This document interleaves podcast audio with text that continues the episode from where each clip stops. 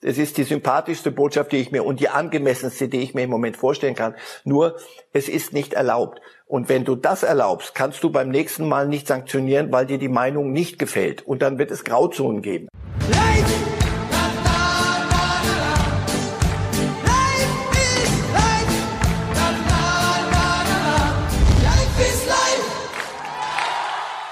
Hallo liebe Fußballfreunde, hier spricht Marcel Reif.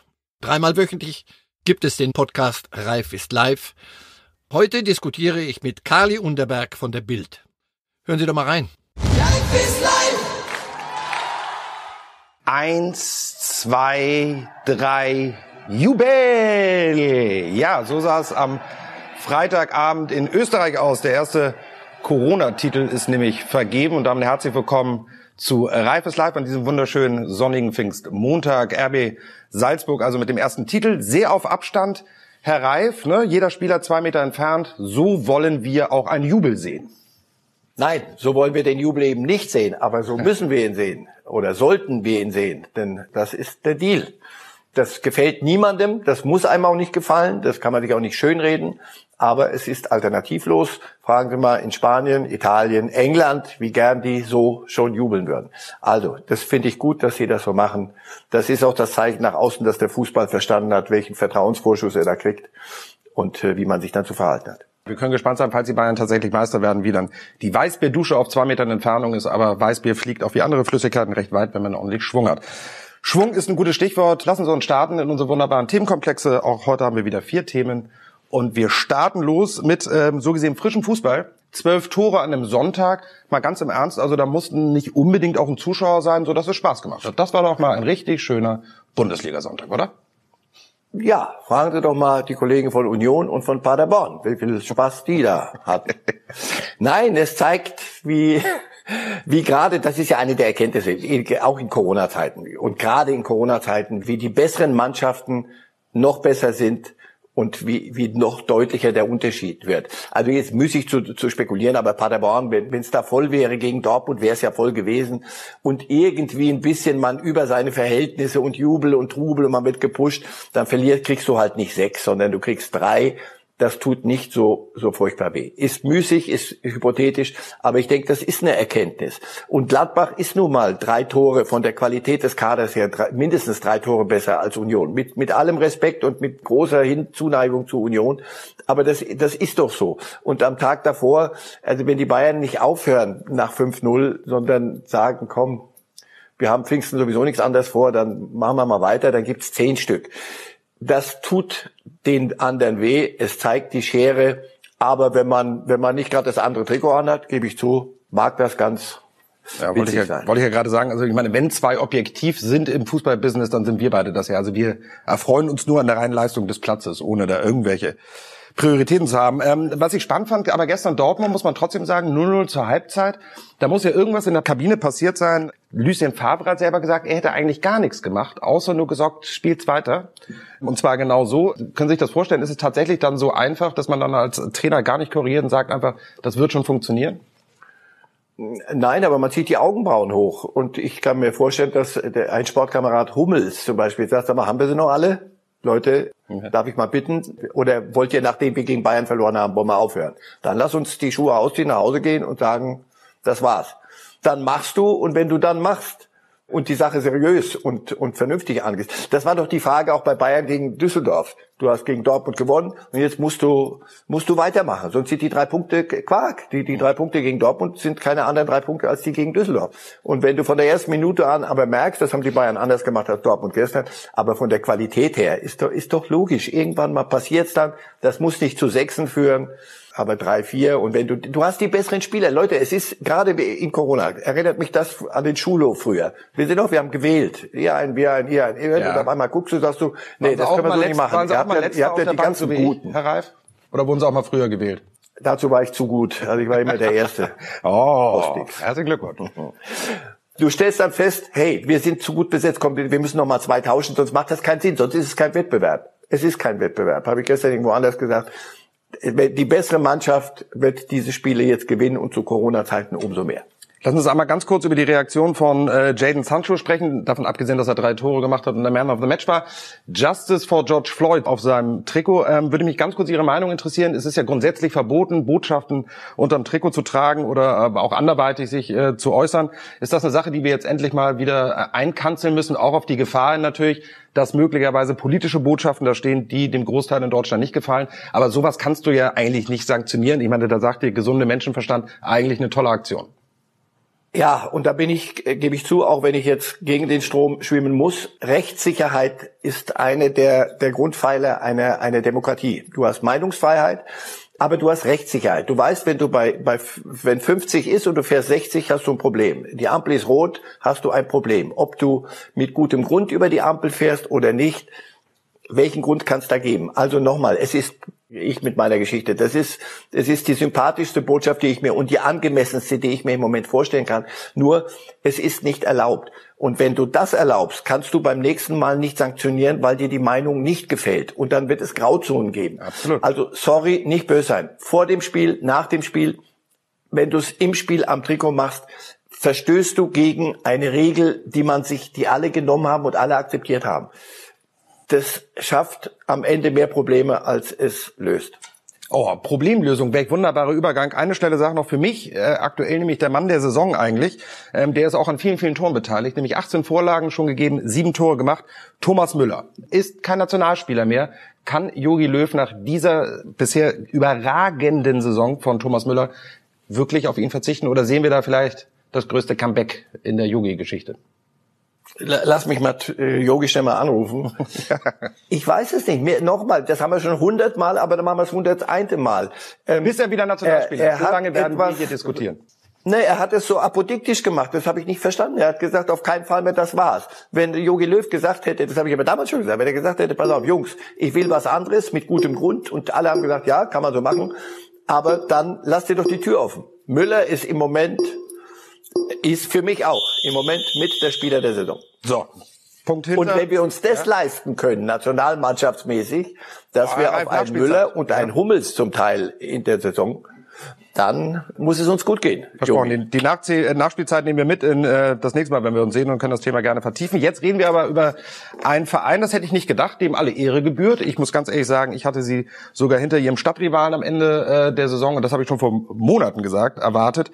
Hertha BSC, der Höhenflug mit Bruno Labbadia ist definitiv jetzt schon eine Geschichte der Saison. Vier Spiele, drei Siege, ein Remis. Was hat Bruno Labbadia denn bitte für magische Hände, um diese Trümmertruppe, erlauben Sie mir, so wie sie bisher vor der Corona-Pause gespielt hat, so in die Spur zu bekommen?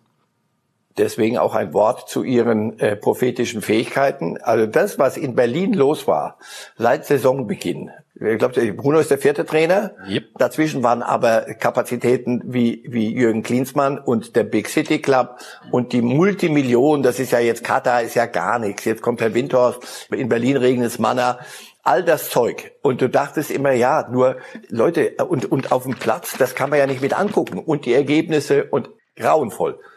Was macht Bruno? Bruno, ich kenne Bruno über so viele Jahre. Ich habe ihn als Spieler kommentiert. Wenn wir nachher Zeit haben, erzähle ich eine richtig schöne Anekdote. Bruno ist ein prima Fußballtrainer. Das hat er an x Stellen gezeigt mit völlig verschiedenen, unterschiedlichen Gegebenheiten. Was der macht ist, der beruhigt das Ganze. Und ich hoffe jetzt wirklich nur, dass man ihn arbeiten lässt, dass von außen nicht irgendjemand wieder irgendwas schwafelt, Big City und die, die zweite und dritten und vierten Schritte vor dem ersten machen will. Was Bruno macht, er hat erstmal Stabilität geschaffen, hat die Alten wieder rausgeholt mit Verlaub. So ein Ibisevic, der ja nicht nur auf dem Platz die Tore macht, sondern der als Führungsfigur unheimlich wichtig ist, in der Kabine auch. Entschuldigung, dass ich so unterbreche, ja. aber wir erinnern uns ja, aber da hat man ja auch gesehen, dieses äh, legendäre Video ähm, aus der Kabine, aber da hat man ja schon gesehen, er ist ja schon ein Redelsführer und so negativ das damals war, als rausgekommen ist, so merkt man aber auch, wie wichtig der Typ innerhalb für eine Mannschaft ist. Ne? So, und auch diese Corona-Geschichten, die da passiert sind, haben sie sauber gelöst mhm. mit dem Club. Du hast im Moment das Gefühl, Hertha, ja, irgendwann werden die sicher die Champions League gewinnen und den Weltpokal sowieso, aber fürs Erste reicht's mal, vernünftig Fußball zu spielen. Und das sieht wieder nach Fußball aus. Die Mannschaft hat einen Plan, das hat Bruno gemacht. Die Mannschaft hatte überhaupt keinen Plan. Und er selber sagt gestern im Doppelpass, sagt er, die haben gelächzt danach Das ist ja nicht, dass sie nicht kicken können, sondern dass ihnen aber jemand sagt, pass auf, wir haben diese Idee und um die zu, hinzukriegen, müssen wir es so und so machen. Also ich wünsche ihm von Herzen, dass das alles gut geht, dass man ihn machen lässt, denn äh, dann wird er auch zeigen, dass er mehr ist als nur ein Feuerwehrmann. Das ist ein richtig guter. Das glaube ich auch. Vor allem, äh, was ich schön fand, dass er auch selber gesagt hat, dass er mit jeder Station tatsächlich da, dazu reift. Das ist ja auch so ein bisschen das, was gegen diese Konzepttrainer, sagen wir, also ein Trainer muss jetzt nicht nur 32 sein und einen Laptop bedienen können, sondern tatsächlich auch die Erfahrung als Spieler und dann als Trainer von Station zu Station immer weiter wachsen. Das finde ich, sieht man bei ihm extrem. Und eine Sache, die mir auffällt, ich finde ihn so brutal authentisch. Ich meine, der jubelt ja selber noch teilweise so wie als Spieler. Und ich glaube, diese, Intensi äh, diese Authentizität, die hilft auch, um eine Truppe wieder in die Spur zu kriegen, oder? Weil die Leute dir einfach glauben. Das ist das, was, äh, fragen Sie mal in München nach. Was ist denn das Geheimnis von Hansi Flick? Du hast doch das Gefühl, der quatscht nicht, der schwafelt nicht, der erzählt nicht uns was aufs Ohr und meint was anderes. Der stellt sich hin und antwortet, wie in der Bibel gefordert, ja, ja, nein, nein, sagt dir zwei Sätze und damit hat es sich. Und genau dasselbe hast du bei Bruno.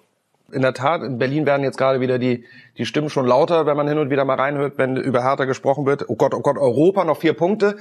Aber ab wann ist es denn soweit, dass man über dieses Thema dann schon sprechen darf oder sollte man versuch, tunlichst versuchen, weiterhin kleine Brötchen zu backen?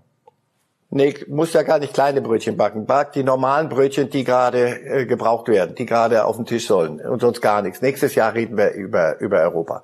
Haben wir Zeit für die kurze Anekdote? Oh ja, lieben gern. 1,23. Die kann ein bisschen länger ausfallen. Auf geht's. Also, er, er war Spieler bei Bayern München. Bayern spielt in Kaiserslautern. Ich damals Reporter fürs ZDF. Kurzbericht und danach muss ich Stimmen einholen. Also es laufen die letzten fünf Minuten. Ich will runter auf den Platz, um dann hinten die Kabine zu gehen. Sagt ein Ordner zu mir, hier können Sie nicht durch. Ich konnte aber immer da durch. Jetzt entwickelt sich daraus ein bisschen Emotionalität und ein bisschen, wie soll ich sagen, schlechte Stimmung zwischen dem Ordner und mir. Das schaukelt sich hoch es wird so ein bisschen rempelhaft und dann kommt der Chefordner und sagt, lassen Sie doch den Herrn Reif, der ist doch einer von uns hier in Laude, lassen Sie den doch durch. Damit hatte es sich. So, nach dem Spiel, Bruno hat ein Tor gemacht, ich gehe hin, sag, äh, Bruno, kurzes Interview, darauf sagt er zu mir, sag mal, was hattest denn du da mit dem Ordner? Ich sag, was? Ja, du, hat, du hattest doch da Zirkus mit einem Ordner. Ich sag, Bruno, das war fünf Minuten vor Spielschluss, du warst doch, du hast doch da noch, was lernen wir daraus? Bruno Labbadia hat alles im Auge. Er hat seine das Augen als überall. Trainer. Und nochmal, weil Sie gesagt haben, immer besser werden. Das ist einer, der will noch dazulernen. Ja. Und ich glaube, das sage ich Ihnen als älterer Herr, ist ein Geheimnis von äh, länger dabei bleiben. Vielen Dank. Das nehme ich mit und werde das sofort in meine Erziehung meines Sohnemanns mit einbringen. Wir sind im nächsten Themenkomplex. Ähm, jetzt wird es ein bisschen ungemütlicher, weil es um die Clubs geht, die unten sind. Den geht zu Recht ein wenig die Düse. Wir haben nicht mehr viele Spiele, nämlich nur noch sechs an der Zahl. Ich würde mal sagen, die Abstiegszone, das können wir sagen, trotz des Sieges von der Eintracht beginnt in Frankfurt, oder? Ab äh, Platz 12 würde ich sagen, sollten sich die Teams Gedanken machen. Mit einem, glaube ich, müssen wir uns leider schon verabschieden. Paderborn, das Ding ist jetzt durch, oder? Ja, das ist durch und ähm, weil es einfach nicht gelangt hat. Aber das heißt ja nicht, dass man alles zerlegen muss, das was andere schon und Sie selber auch mal gemacht haben und dann durchmarschieren bis Liga 3, sondern einfach mit dem, was gut ist, nicht jetzt sagen, oh, wir brauchen aber einen Wundertrainer, Guardiola wird möglicherweise nicht zur Verfügung stehen für Paderborn, sondern hey, wir haben einen guten, wir machen einen klasse Job hier, wir tun, machen das Beste draus und dann greifen wir nächstes Jahr wieder an. Das ist wichtig für so einen Absteiger. Düsseldorf hat's begriffen, Bremen hat's jetzt endlich begriffen, deswegen Sie haben völlig recht, ab zwölf sind die, die möglicherweise sagen, ja, jetzt hör auf, das ist doch, ist doch kein Problem, nee, komm, hör auf, für nächste Woche, da gewinnen wir und dann, dann hat sich alles wieder. Nee, für die, und da, da kriegt bei manchen so langsam so ein bisschen, kriegt so die Angst hoch, weil Bremen gewinnt. Düsseldorf hat einen guten Lauf, die haben nur zwei Spiele verloren unter Röster, das darf man nicht vergessen. Also, Paderborn hast du auf Safe, wenn du rechnest. Aber mit Bremen und mit Düsseldorf dürfen weder Mainz noch Frankfurt noch, Union, wen haben wir noch? Union, Augsburg. Union, Union. Da sind ja Fallhöhen entstanden. Also Union, was haben, Sie haben doch eben selber gesagt. Absolut. Ja, das, das ist das Mindeste. Und Jubel, Trubel und die Försterei, und da schließt sich der Kreis zu unserem ersten Thema, die alte Försterei ist keine alte Försterei, sondern es ist still und, und, und ruht wie, wie überall auswärts auch. Insofern, das hilft dir nicht. Ich denke, das hätte den, diesen Clubs, so einem Club wie Union geholfen. Du musst jetzt deinen Job machen. Und Keiner ist safe. Die Eintracht, das war, fragen Sie mal nach, Hütter. Ich habe den schon lange nicht mehr so so glücklich gesehen. Das war ein, ein der Befreiungsschlag ist zu viel, weil da wärst du ja frei. Das waren möglicherweise die wichtigsten drei Punkte in der ganzen Saison, weil du kommst Europa und und ich glaube Pokal und was weiß ich, was du alles noch so an Zielen hast. Mhm. Erstes Ziel muss jetzt erstmal sein. Immer die Liga. Da unten wird's dunkel im Keller. Ähm, ja. Aber nochmal bei Union zu bleiben, äh, das ist ja schon dann irgendwie lustig, wenn du, äh, oder was heißt lustig, tragisch aus Union-Sicht, aber wenn du in so einen Negativlauf äh, gerätst, also sie lebten unglaublich von der Euphorie des guten Starts in die Saison, äh, haben echt eine sehr, sehr starke Hinrunde gespielt und dann geht, es ging ja schon vor der Corona-Pause los, dass es bergab ging und dann kommst du in diesen Strudel ne? und das, was Sie angesprochen haben, da bin ich ja völlig bei Ihnen, dass halt eben durch die Heimstärke mit deinen Zuschauern es dir auch eben nicht mehr gelingt, mal einen ja. aus Versehen Dreier gegen ein Top-Team zu holen, was ja immer dann möglich ist, sondern jetzt bist du ja doppelt gefordert, weil du die Spiele gegen die direkten Konkurrenten, die musst du bestehen. Äh, da ist ja nichts mehr jetzt gerade mit mal aus Versehen mal gewinnen. Jetzt erinnern wir uns, als Union aufgestiegen ist, da haben wir doch wir Fachleute doch alle gesagt, oh Gott, oh Gott, oh Gott, ah, was, was, warum verliert ihr euch in die erste Liga? Das wird furchtbar. Und die Spieler selber wussten auch nicht genau, sag mal, können wir das denn? Wir hören doch von allen, dass wir gar nicht erstligatauglich sind. Und dann kriegst du so einen Lauf und den hatten sie und haben einen super Job gemacht. Und ja, klar sind wir erstligatauglich. Und jetzt passiert genau das Umgekehrte. Jetzt kriegst du da Dresche und das geht nicht mehr und die Zuschauer helfen dir nicht mehr. Und jetzt fängst du an zu zweifeln. Und dann ist diese, diese Selbstsicherheit oder diese Selbsthoffnung, mehr Hoffnung als Sicherheit. Aber es gehen Dinge, die eigentlich gar nicht gehen können. Und auf einmal ist das weg. Und das ist leider sechs Spiele vor Schluss schon oder sieben, acht Spiele vor Schluss schon passiert da ist noch viel zu, zu gehen. Da ist noch eine Strecke und du hast das Gefühl, der Tank ist leer. Und wenn jetzt nicht bald eine Tankstelle kommt, dann bleibst du stecken. Dann könnte man stecken bleiben. Ja, und, und vor allem das Problem ist, das äh, erlebt man ja im Sport immer wieder. Ich kenne das auch selber noch aus meiner Erfahrung. Solange du etwas gewinnen kannst, geht ja vieles von alleine. Aber wenn du auf einmal spürst, jetzt kann ich etwas verlieren, sprich einen Vorsprung, möglicherweise den fast schon sicheren Klassenerhalt, dann wird's besonders schwer. Ja, deswegen war das für Paderborn, das hilft zwar nichts, aber das war ist nicht so schlimm gewesen, mhm. habe ich den Eindruck, weil du von Anfang an wusstest, hör auf, wir sind auf verlorenem Posten und jedes Unentschieden ist doch lustig. Jetzt recht wird denen vorgerechnet, ihr habt zu viele Unentschieden. Ja, süß. Oder oder Düsseldorf. Düsseldorf war auch schon safe mit allem. Es war doch alles prima und und deswegen wir brauchen jetzt einen Trainer, wir müssen was anderes und wir brauchen das und das und das und da gab's viel internes hat nicht wirklich die Dinge in die richtige Richtung getrieben. Und dann kommst du halt irgendwo hin gegen Bayern. Jetzt kannst du sagen, komm, gegen Bayern kann jeder verlieren. Aber, Aber fünf tun halt weh. Fünf Kracher. Und wenn es Zähne geworden wären, hätte auch, wäre wär es nicht absurd gewesen, sondern hätte ziemlich gut abgebildet, was da geht. Das ähm, knackt dich. Hm. Das, du, du läufst hinterher und du denkst, sag mal, welche Sportart betreiben wir nochmal? Denn das, was die machen, ist ja was anderes. Also da, da fehlt es nicht an Einsatz. Du kannst jetzt nur Augen zuschreiben, Fischer an und durch. Bei Bremen, da hat die, ich habe bei euch gesagt, dass das nicht geht mit mit Kohlfeld mehr. Jetzt habe ich den Eindruck, die Mannschaft hat's begriffen. Die ziehen an einem Strang und die halte ich für auf einem ziemlich guten Wege. Halte ich auch für gute ja. Wege. Jetzt überziehe ich einmal, weil ich möchte zumindest sagen, wenn die Saison 50 Spieltage hätte, dann würden wir Schalke 04 nächstes Jahr in der zweiten Liga sehen. Aber die scheinen sich wohl mit einem Vorsprung aus der Innenrunde einigermaßen zu retten. Schnell, nächstes Thema. 1,50 haben wir noch. Wir haben einmal über Thomas Müller geredet, einen Spieler des FC Bayern, sonst noch gar nicht. Das geht natürlich nicht. Natürlich reden wir jetzt über die Bayern. Und zwar über die Aussagen von Olli Kahn gestern bei den Kollegen von Sky. Um das so ein bisschen in meinen Worten mal zusammenzufassen, also er sei eher skeptisch gerade aktuell, dass äh, möglicherweise der Transfermarkt in Europa überhaupt richtig anspringen würde. Man wird vorsichtig oder müsse vorsichtig sein, was große Millionentransfers angeht. Und er hält tatsächlich eine Option für möglich, nämlich die, dass der FC Bayern im Sommer gar nichts macht. Ist das reines Pokern, weil man möchte ja möglicherweise doch die Kollegen Havertz und Sané in diesem Sommer holen? Oder ist das tatsächlich für Sie denkbar, dass man einfach sagt, wieso, wir haben eine geile Truppe und das äh, ziehen wir nochmal ein Jahr genau mit der Mannschaft so durch? Nein, das kannst du gar nicht machen, weil du hast ganz andere Ziele. Aber das ist wieder der FC Bayern, wie ich ihn früher mal kannte. Einen Tag vorher nicht vergessen, Sportkamerad Uli Hoeneß hat vom Tegernsee mal in einem Interview gesagt, nee, also Havertz kann ich mir gar nicht vorstellen. Das ist der FC Bayern, so haben sie das früher gemacht. Eine Nebelkerze hingeschmissen, so dass die konnte keiner übersehen, weil wenn aus Bayern was kommt, das ist ja, aus dem Himmel, das ist schon was, was ganz Bedeutendes. Und jeder sagt, wir beide können jetzt darüber schwätzen, aber die in Leverkusen und die in Leipzig Upamecano und die in Dortmund und Real Hakimi und was es so an Dingen noch gibt, die den Bayern selbstverständlich durch den Kopf gehen müssen, denn sie müssen den Kader weiter treiben. So und Corona-Zeit jetzt, die Bayern sind für mich die dickste Nummer in Europa im Moment, die die die am, am stabilsten dastehen, die das ganze Geld hätten. Also, das ist alles äh, ein bisschen auf dem Marktplatz mal eine Kerze gezündet und mal sehen, dass die anderen wissen, mit uns ist nicht zu spaßen, aber wir haben Pläne.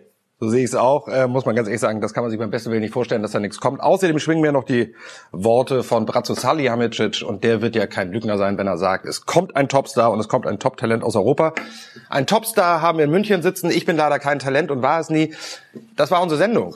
Mein lieber Herr Reif, so schnell ging's. Ähm, wir haben aber zum Abschluss, wie ja. sich das gehört, ja. natürlich die Top 3, quasi die Champions League Sätze von Marcel Reif des heutigen Tages. Und das wären Top 3, gerade in Corona-Zeiten werden die besseren Teams noch stärker. Da reicht ein Blick auf die Ergebnisse, das stimmt wohl. These 2, Bruno ist ein richtig guter, gemeint ist Bruno Labbadia, der Trainer von Hertha BSC. In Berlin sieht's jetzt wieder nach Fußball aus. Und Top 3, Bayern ist die dickste Nummer in Europa im Moment. Da schließen wir uns an, das hören die Kollegen in München sicherlich gerne. In diesem Sinne, Ihnen liebste Grüße zum Pfingstmontag noch nach München. Mein lieber Herr Reif, genießen Sie den Abend, äh, bringen Sie Ihrer Frau noch Blümchen. Und ansonsten kann ich mich nur bedanken, dass Sie zugeschaut haben und zuhören als Podcast natürlich auch unsere wunderbare Sendung. Am Mittwoch geht's weiter. Dann stratet hier Walter Maria Straten los. Alles Gute, bleiben Sie gesund. Wir sehen uns. Life!